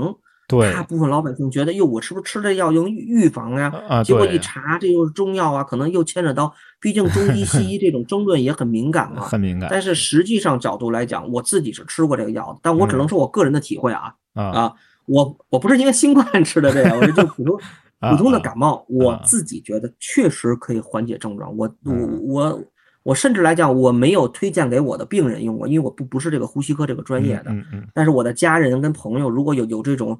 感冒发烧、嗓子疼啊，这这种不舒服的症状，你首先得看医生啊，你判断一下是不是新冠。如果比如不是，我就是一个普通感冒，我觉得用这个药来缩短病程啊，或者什么，真的是一个蛮好的一个方案啊。真的，反正我我自己体会是有用的，口感也不错。凉凉的，里边有口感，我还真没吃过，我不知道这药。不过我是觉得那个有一种朴素的认知吧，就我代表老百姓嘛，就是觉得是药三分毒嘛，我没事儿不想吃药，我干嘛要吃它呢？就就是，而且另外一个我我另外有一个朴素认知，就是吃药遵医嘱，就是医生让我吃什么我就吃什么，他没让我吃我就不吃。对我为什么要自己给自己开药呢？啊，对，因为可能还有因为发这个药嘛，可能还有一些。细枝末也不能说说是细枝末节的，还带了一些别的问题，比方说是不是占用物占用物流的这种通道啊，对吧？嗯嗯啊，或者来讲，比如说里边这个药里的成分有这种伪麻黄草这伪麻黄碱的这个成分，这个是一个呃，在一些药里可能添加起来也有这样那样的争论，或者来讲这个成分来讲可能会有一些副作用啊，比如增加一些心血管的问题啊什么的这样的问题。嗯啊，但是实际上来讲呢，就是在更大的这种格局来看的话，国家包括就是对我们这种医生的这种这种宣传呀，或者来讲我们所学的这个，就是给这个医生这个普及这个新冠的预防跟治疗的时候，从来没有把莲花清瘟作为这种预防的这个手段。来说，只不过是在治疗的过程中，如果尝试莲花清瘟等等等等中药的话，可能会缩短这个病程。到了治疗阶段，我可能都去了方舱医院了，也由不得我。是这样，对。所以我觉得囤货的话，囤莲花清瘟好像真的没，我感觉没太大必要。那也囤不了吧？一弄这弹窗了。更麻烦哦，对对，确实是，确实好吧。莲花清瘟这个大概我们就说这么多，为狗头保命一下啊，可能就是代表我们自己的观点啊，并不一定是正确的。对对对。然后 那个，但是我觉得有一部分就是刚才说的，就是不会给自己开药。但我发现有一类人群啊，就比如我父母那代的人，已经年岁比较大了嘛，有类人群是真的天天给自己开药的，就是这些呃慢病患者，就什么高血压呀、糖尿病啊、什么高血脂啊，就三高人群吧，再加上糖尿病。啊，这类人群是不是有必要囤点药啊？这个黑梅老师你怎么看待这个问题？呃，我觉得如果要是有这种慢性病的话，一定肯定要囤一点，比如高血压、糖尿病啊，对吧？有这种长期吃的药，因为你毕竟在风控当中啊，可能看病啊，或者这种物流，特别是这种药品的物流，这种不是特别畅畅畅通的情况下，嗯，就是有必要去囤一点。但是这种现有的咱们这种医疗的这种制度呢，又相对来讲是个矛盾。嗯，比方说咱们开药的时候，这这个叫。口诀吧，叫急三面慢七，行动不便十四天。什么叫就是疾病只能给你就急症给你开三天的药，嗯嗯，对吧？啊，慢性病开七天，如果行动不便呢，最多也就给你开十四天的药，嗯，但是你风控有可能十四加七或者更长，对对吧？比如我家里我是一个糖尿病的患者，我家里没有胰岛素了，或者怎么样，或者来讲我高血压的患者，这个可能就麻烦一点，所以还是呃这种必必必须的药物，经常长期吃的对抗自己慢性病的药物，我觉得。该囤呢，就是还是会囤一点。另外来讲，就比如说一些消毒的一些，比如外伤的导导导致的这种消毒的东西，是吧？嗯嗯啊，或者比如这这这种各种的这这种软膏啊，或者来讲，比如家庭急救包，家庭急救包你有必要，比如摔了一下啊，确实流血了，或者嗯，在在厨房展示厨艺的时候 拿刀子。切了一下，对吧？那你就相对包扎一下，得得得有个手段，要不然的话就也是被动一点。所以有个家庭的小的，像像刚才吴宓老师说的，外面可能有卖那种成品的啊，那种小的一个家庭急救包，我觉得可能是。哎，是是有必要的。云南白药创可贴之类的。哎，对，是这样的。好吧，反正我做菜的时候经常 常备云南白药创可贴。厨艺不怎么样啊，反正好吧。那就说完这些慢病，其实还有一个疾病，我最近才开始特别关注的，因为我周围确实没有太多人得过这个病。但我后来发现，它其实呃患率患病率还是挺高的，而且还不断增加。就跟前面我们提到那个室内空气污染有关，就是这个哮喘。然后也听说。了上海的一些和哮喘相关的一些悲剧吧，然后这个就不详细说了。就关于哮喘病人，如果我要是被封控了一个哮喘病人，我是不是得有一些预案，得有一些防范的措施？嗯，像这个来讲，如果比如你已经是一个哮喘的患者了，那你像一些气雾剂啊这种，嗯，这种救急的这种物品，你肯定家里需要有一些备货，包括比如长期吃的一些抗过，因为绝大多数的哮喘可能认为。跟过敏因素有很大的关系，对吧？嗯嗯，你这种抗过敏的药啊，或者一些救命的那种气雾剂啊，那种喷剂啊，肯定得有。嗯啊，但是，嗯，如果你是一个新发的，在封控期间新发的一个哮喘患者，你之前根本就不知道。对啊，可能那就很麻烦。咱们在这里可能说也没有必要吧，因为在囤，因为你也不知道吃哪类合适。像这个哮喘，说实话，如果你要不是一个呼吸科的医生。那比如说，在于我来讲，尽管我是一个，也是一个医务工作者，但是我真的，我也我也不太懂。说坦诚的讲，不太懂，能给您去推荐，能给咱们的听众推荐一些这种预防哮喘，比如急性发作的时候，你要备什么药？因为所有的药可能都有它的治疗作用跟它的这这这个副作用。是这个哮喘这个东西，我觉得有致命风险的，其实还是。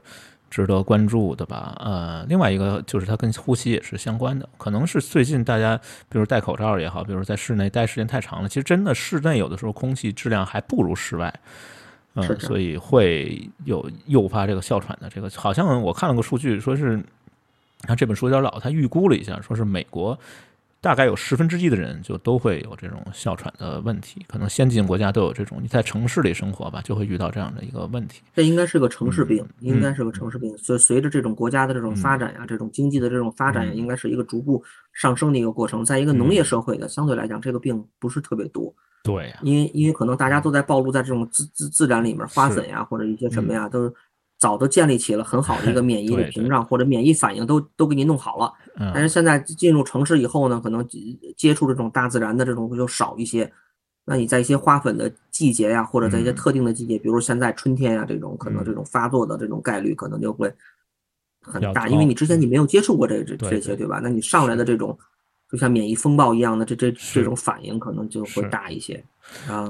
关于花粉过敏，我曾经听说一个挺有意思的说法，就是说，啊，如果你对当地的花粉过敏，你可以尝试吃一些当地产的蜂蜜，据说也也对这个缓解花粉过敏有一定的帮助吧，就是锻炼你的免疫系统，可能在肠道里面建立一些免疫对对对反应，可能会降低，就像打疫苗一样嘛，对吧？其实疫疫苗就是一个就是暴露跟再暴露的这么一个过程。是的，嗯。就就像我们前面提到嘛，就是你要囤甜的东西的时候，除了糖以外，你可以尝试囤点蜂蜜，本地产的蜂蜜，可能还会缓解你对花粉过敏的这样的一个可能性啊。我觉得蜂蜜其实我是特别喜欢的一种食材吧，可以直接冲水喝也行，也没问题啊。没事冲点蜂蜜水，这个幸福指数也能提高很多。我觉得，好吧，那就不说这个哮喘这件事情了吧。我们七中武器其实已经讲完了，但是我也不知道为什么，就是我总觉得什么七剑下天山啊，什么七。我觉得总有一个隐藏的第八种，所以我们要讲讲这个第八种，就是关于心理。那心理呢，其实我们可能也没什么资格讲吧，因为我们前面请过那个心理学博士啊，什么什么呃心理治疗师啊这些专业人士，我们俩可能就是属于那种外行瞎扯吧。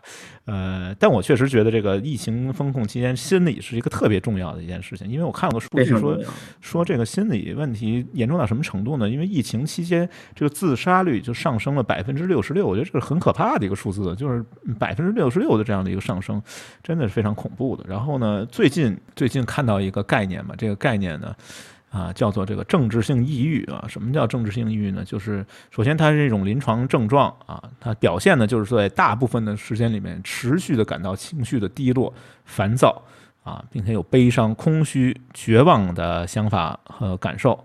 啊，这个呢叫做政治性的抑郁，然后个体会感觉自己实际上是无法控制自己的命运的，然后一旦有了这种认知以后呢，一个人就会觉得自己努力工作也不重要了，然后接受教育也不重要了，想象力也不重要了，然后有没有信仰也都全都不重要了，啊，这样的一种症状其实是在我们被风控隔离的时候，经常会出现的。然后另外一个数据啊，我又我比较喜欢数据嘛，然后。看了一下，就是中国社会科学院的一个调查，啊，他就说这个疫情发生以后，百分之四十五点六的公众每天关注新冠疫情的这个时间超过三个小时以上。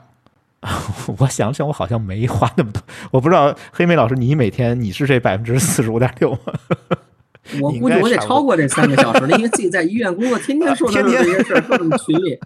对群里的各种这这这这这这种的不不管是这种新闻的还是这种医院的对策，是啊，或者对对于这种员工的管理，因为医院是一个很特殊的一个社会性场所嘛，对吧？如果医院爆发出院内感染，或者来讲医院有这种相关的疫情，就很麻烦。是是是，理解。因为医生如果感染就没法救别人了嘛，这个是很重要的一个一个问题。是这样，对。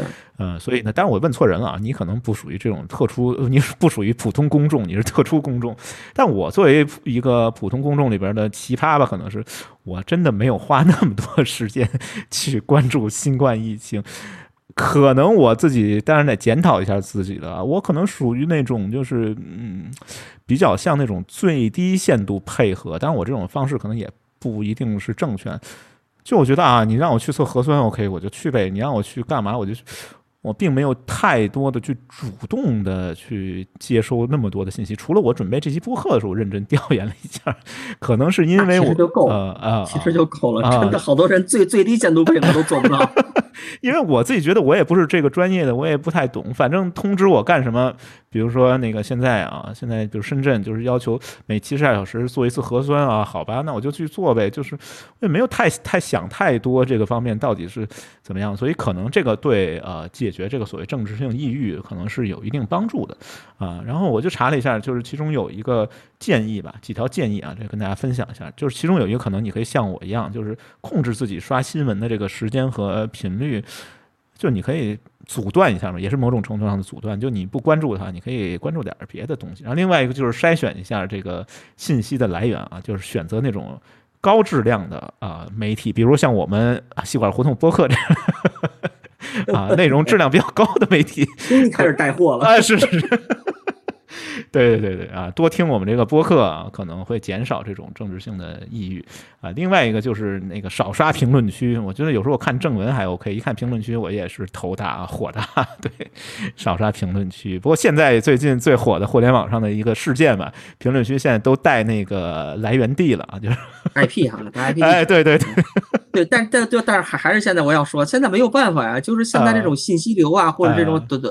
短视频的信息流都被你们这些算法工程师给设计好了，越看越多，都是套路，所以我都不看嘛。你看我自己都不看，哎呀，这暴露了啊！这暴露可能要要被看要被毕业了。像我们互联网圈最最火的一个词就是毕业，快毕业了，好吧？呃，但我自己确实不是特别，就我把它当你把它当成一种工作对象的时候，你就觉得啊，这是我研究工作的一个对象，我并没有特别沉浸深入，我可能还是喜欢那种就是沉浸式的阅读啊，或者是。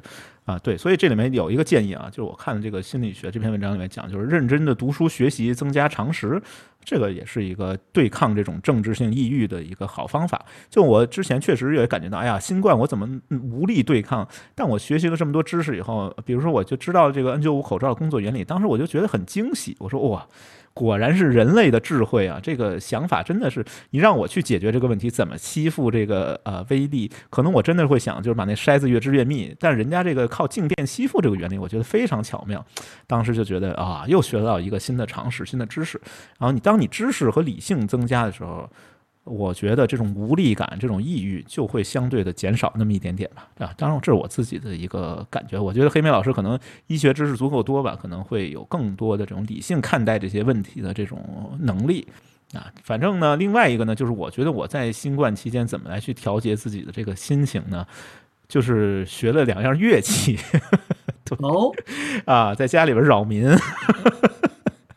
对，然后呢，我这两个乐器呢，一个是那个钢琴啊。为什么要练钢琴呢？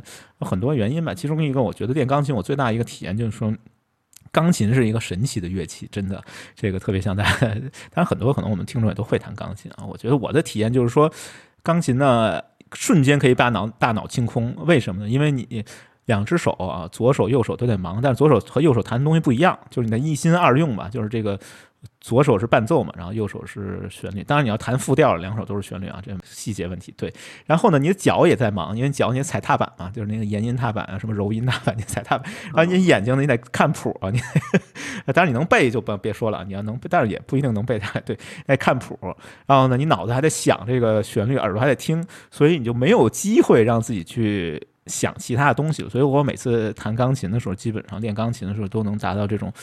极致的心流体验嘛，就基本上大脑就被清空了，所以我觉得这个可以训练一种专注力，我觉得还挺好。就无论是你弹的好与坏吧，反正可以训练自己专注的这样专注训练这样的一个啊能力。对，另外一个这个有科学研究啊，有论文研究说这个练弹钢琴能预防老年痴呆。对阿尔兹海默症的可以就要靠这个方式来预防，对这个是一个挺好的一个乐器，我觉得我挺喜欢的啊，也是在疫情期间开始练的吧，然后现在反正比自己跟自己比还是有一点点成就感的，就是你度过了一个呃入门阶段以后，后面呢就都是一个乐趣了，这还挺推荐的。然后另外一样乐器也是我在疫情期间开始学习的一个乐器，就是这个洞箫啊。好多人跟我说：“哎，你吹这是笛子吗？不是啊，那个 横着吹的叫笛子，竖着吹的叫箫啊。为什么推荐这个乐器呢？因为有一种心理学的一个理论吧，就是说，当我们高兴的时候呢，我们会微笑啊；当我们微笑的时候呢，我们也会高兴。你练洞箫的时候呢，刚好是这个叫做这个口风嘛，或者口型，刚好是非常像微笑的一个状态。所以呢，每天当你就是心情比较抑郁的时候呢，吹一会儿洞箫，我自己觉得，哎。”就舒畅了很多。另外一个，它也是练习呼吸的一个工具，因为我们这个新冠疫情，当然我这个民科了，对，是跟呼吸相关的。那我就想说，哎，那我是不是通过练一个木管乐，把我这个呼吸的能力往上提升一点，有没有帮助？黑明老师，你觉得我这个伪科学的解释有没有道理？有道理，我觉得啊，是吗？啊，我觉得伪科学都是别人嘴里的，自己的全是科学。真的，我觉得这样可以的，真的是这样，是吗？啊，只只只只要这个不是太离谱啊。对，我觉得他对这个呼吸，呃，就是你可以维持一个很长的气息，呃，关注自己的呼吸啊，这个其实是有帮助的。所以练管乐。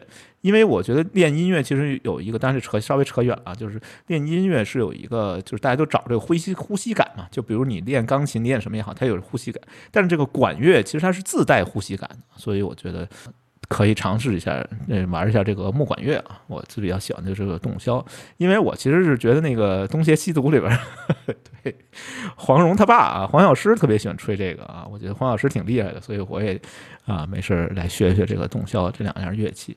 我说你说这个乐器的这个选择，我就想起来我同事了有一个孩子，他给我讲，这这这就是同事的孩子，他讲他要参加一个小学嘛，要培养各种兴趣嘛，嗯，参加一个乐曲班儿，然后呢，他孩子特别懒，他一看到他跟那那个老师啊，还有什么，他们之前都达成协议了，说你选择哪个你就要学哪个，你不能反悔，好不好啊？小朋友四五岁嘛，小朋友说那好吧，那我就他他儿子们说。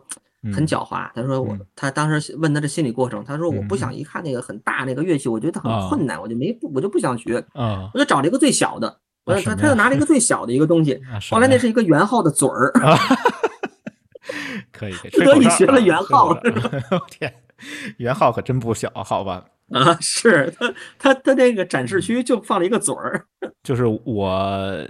在新冠期间，大概就是通过这些方式来调节。我不知道黑莓老师，你在这个面临这种，比如特别是作为医务工作者嘛，面临这种超强的这种心理压力的时候，你是怎么来去适应和调节的？这个能不能给大家分享一下？我觉得可能也就是自我调节吧，可能也没有什么，因为其实其实来讲，就感觉特别是在这种大环境下，能做好自己的本职工作的话，我觉得，嗯，呃，还是一件挺光荣的事儿吧。能有一点自我犒赏的机制，我觉得是这样，可能要比。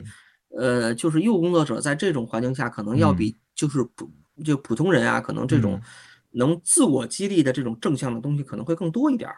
嗯，啊，其他的呢，可能嗯，别的老百姓也也非常理解，因为我自己没被风控过，但是我的父母被风控过的，我觉得他们。十四天出来以后，精神状态真的是不对，就像你说的那样，真的是那种，真的是那种很很很抑郁的那种，是那那那种情形，就不像他们的物资肯定是不缺嘛，因为他们算管控不算风控嘛，嗯嗯，物资真的是就是什么就什么都有，但是真的还是每天跟他们电话呀、视频啊，就觉得状态越来越不好那种，你肯定能感受得到。焦急呀，更紧张啊什么的。嗯，我好像在深圳、在成都，我都被风控过，所以我还是挺有发言权的。我觉得，对我都被管控过，没没风控啊，就是没有到那种足不出户那种那种地步。但是我确实都被管在小区里面，在成都我是被管在一个呃有几百平，反正就不太大的一个区域里面，也被被管控过。然后我自己觉得呢，呃。可能音乐就是练练乐器，当然可能每个人也爱好也不一样吧。但我对我来说吧，就是我觉得练乐器其实是一个调节心态的一个挺好的一个工具吧。我自己还比较喜。大家比如有人喜欢画画，可能也可以吧。就是这种搞点这种东西，其实对你适应这个环境，我觉得应该是有帮助。特别是这种特别多的独处时间的这种环境，嗯，真的是有点有点帮助。有的时候，因为像这种乐器啊或者艺术啊这种，我觉得叫主动权掌握在自己手里，我觉得。好一些，像刚才咱们推荐的这种，比如 筛选高质量媒体、减小信息来源，可能不太真的，可能打不过那个算法，你知道吧？对对对，是吗？前两天我看网上有一个挺火的一个帖子，我不知道你关注没有？说一个也是上海的一个小伙子，可能也是闲的无聊，在家里，他说他那个就刷抖音嘛，嗯，他说他之前呀，每次看的都是那个美女啊跳舞啊什么的，他觉得自己太无聊了，我怎么在那我要干点有意义的事儿，我就特他说我干的有意义的事儿，我就要我就要打破这个算法。啊！只要一给我推这个，我就马上我就刷过去 啊。然后呢，比如像一些知识类的这种介绍呢，我就故意的我就停顿啊。但是发现这个这个大数据这个算法真的是有智慧的，你知道吗？刚开始是博弈，你知道吧？啊，理解。后来就开始吧，嗯，就跟我说那个推的那个就是那那那个女孩子跳舞吧，他说就越穿越少。是是。后来真的说后后来大家都问呢，他他是一个连续性一帖子，好像说我失败了，现在我全都是这些东西。啊，这个可能就是算法优化，这这个细节我就不详细说了嘛，有点揭秘的意思。反正他说他失败了。如果是我想搞这件事情的话，我肯定先注册一个新号，就是可能这个手机号都是新的，彻底把自己的这个用户画像，我们叫用户画像，给它清空掉，然后你再去干这件事，相对来说效率会更高一些。另外，可能你的设备也要换。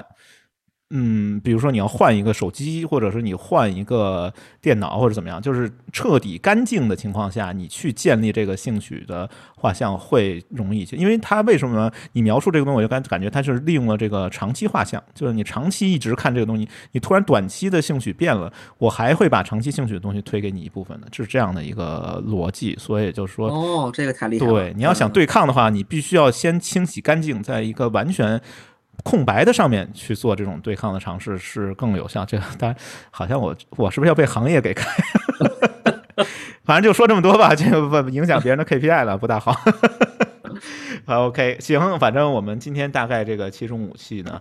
呃，稍微回顾一下，我们这七种武器都是什么？就是口罩啊，这个是必备的。然后空气净化器呢是有争议的啊，这个大家自己去选择呗。呃，还有一个就是消毒类的用品，这个呢，我们的原则是觉得或者建议说呢，不是越越干净越好的，适量的去消毒。然后另外一个就是一些食物啊、日用品还有药品。最后呢，我们就讲一些关于这个心理上怎么去对抗这种政治性抑郁啊这样的一些问题。反正。总结一下，就是其实我们这个七种武器，不知道大家看没看古龙小说啊？我还是觉得古龙是挺厉害的吧。就是他有一个，呃，应该是他生前写的六本书，然后最后大家认定了一本，就给他凑了这个七种武器。这七种武器呢，明面上它是江湖上的七种啊，就是神兵吧。就我也去查了一下，这七种神兵是这个长生剑、孔雀翎、碧玉刀、多情环、离别钩。霸王枪，还有一个叫箱子，就最后这个箱子是追追刃的这样的一个七种神兵，但是它暗线上其实是讲了真正的这七种武器是什么呢？是七种人的精神啊，这七种人的精神，我觉得是最可贵的，因为我们到了结尾了，我们要上价值了。对，这七种真正的武器，我也给大家念一下，这七种武器就是笑啊，就是微笑，然后自信、诚实、仇恨。啊，还有一个就是戒骄或者叫相聚，另外一个就是勇气，最后一个就是不放弃。我觉得古龙这个埋的这个暗线，其实还当然前面那些神兵只是就那么一说吧，但这几个暗线我觉得还是挺有普世价值的。就是不管面对什么样的困境吧，什么样的难题啊，这七七种的这个精神上的武器，我觉得是真正 有用，能帮你战胜这些。难题的一个吧。最后呢，我想说的就是说，我自己感觉其实啊，疫情啊，好像嗯，让人挺难受。但是更难受的是说，在这个风控隔离里面，这种无力感。我觉得对抗无力感的一种方式，可能就是采取一点行动，哪怕这些行动真的没什么用。比如我买了个空气净化器，可能确实交了个智商税，没什么用。但我觉得它也可以减少一点点这种无力的感觉。所以呢，如果你真的感觉到无力，真的感觉到很抑郁的时候，做点什么比坐在那儿郁闷可能要好一些。我自己经常觉得，我说我一定要按照这个五星级酒店的标准来服务自己，就是我把比如说家里面弄得干净一些，我把我这个空气质量提高一些，我没事练练洞箫，我让自己的呼吸的这个能力是不是 增强一些？虽然这些努力可能最终被证明全是一派胡言，全没有用，但至少它减轻了我的这种无力感。我觉得这个还是。挺重要的，我不知道黑黑黑老师你怎么看啊？我们要到了结尾上价值的阶段，你有什么想分享？上价值的环节，哎，对，上价值。呃，我我想在整个这个大疫情环境里，嗯，我觉得还是强调爱和责任吧。嗯嗯，爱咱们不用说了，对自己、对家人、对朋友，然后包括整个对这个社会。嗯，责任呢？我想用昨天那个嗯，在网上流传的一个居委会大妈的一个 原话来说，这个责任在哪？啊，他说的是。原话是我一个人管着六栋楼，我每天都要巡视。要是一户出事儿，一栋楼就完了。我们保卫一栋楼，就是保卫街道，保卫海淀区，保卫北京市，保卫党中央。我天！这就是一个北京剧被大妈所理解的这个新冠他的一个责任。嗯，只不过这像一个段子，可能会有一些戏谑的这个这这个成分。嗯，但是我觉得来讲，在这样一个大的环境下，我觉得自己的责任，成年人的责任，应该还是有有一些应该要担待起来的。嗯，OK，那我们最后放一个什么歌呢？我准备了一个歌，这个歌其实是在一个。呃，疫情刚开始的时候吧，有一个义演啊，在网上的一个义演里面，就传奇歌就 Legend 啊，John Legend 他唱过这首歌，叫 Stand by Me，直译我也不知道怎么翻译啊，直译就是说站在我旁边吧，就是给我一个支持，大概就是黑妹老师刚才讲的这种爱和责任嘛，这首歌里面都有啊，所以我们就在这个 Stand by Me。啊，这首歌里面，然后结束我们今天的节目，然后也希望大家能够平安的度过，嗯，疫情，度过无论你经没经历过啊，就度过这个风控啊。希望我们提供的这七种武器 啊，其实是八种武器，对，能对你有点帮助吧。要不我们今天节目就到这儿，嗯，拜拜，好啊，拜拜。